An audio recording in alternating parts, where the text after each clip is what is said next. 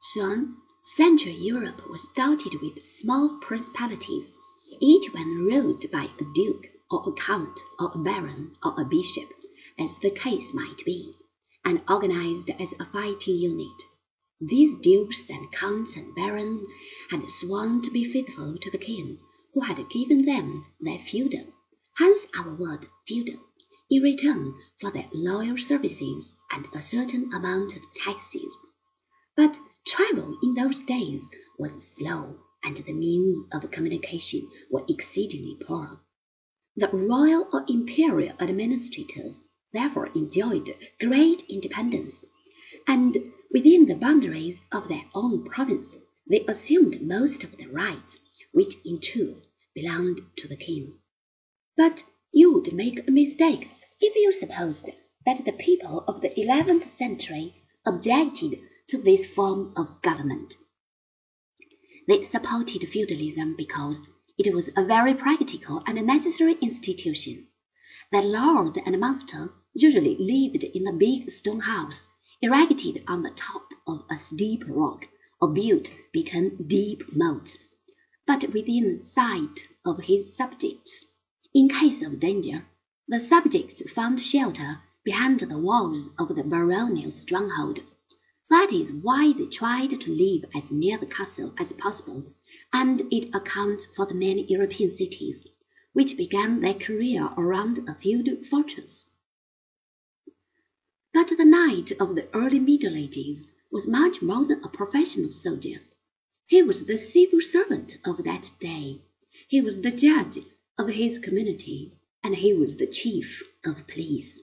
He called the highwaymen and protected the wandering peddlers, who were the merchants of the eleventh century.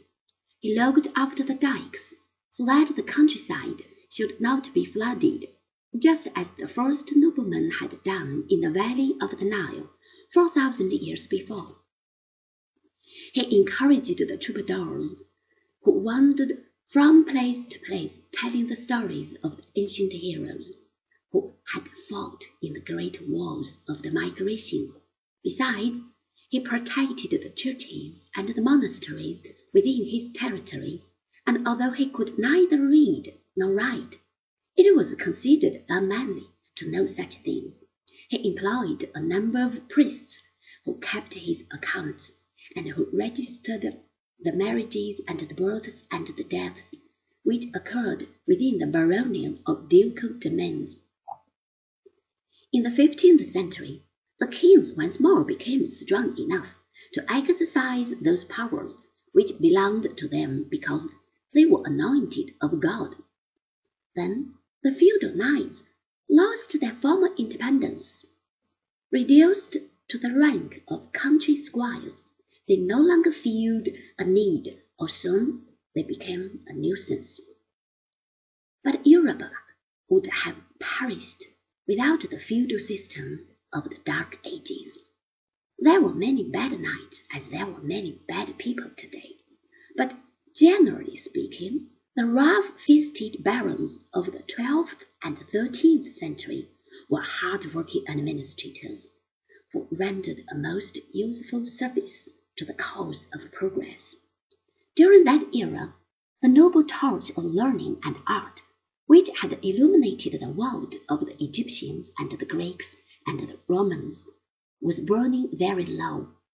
Without the knights and their good friends, the monks, civilization would have been extinguished entirely, and the human race would have been forced to begin once more where the caveman had left off.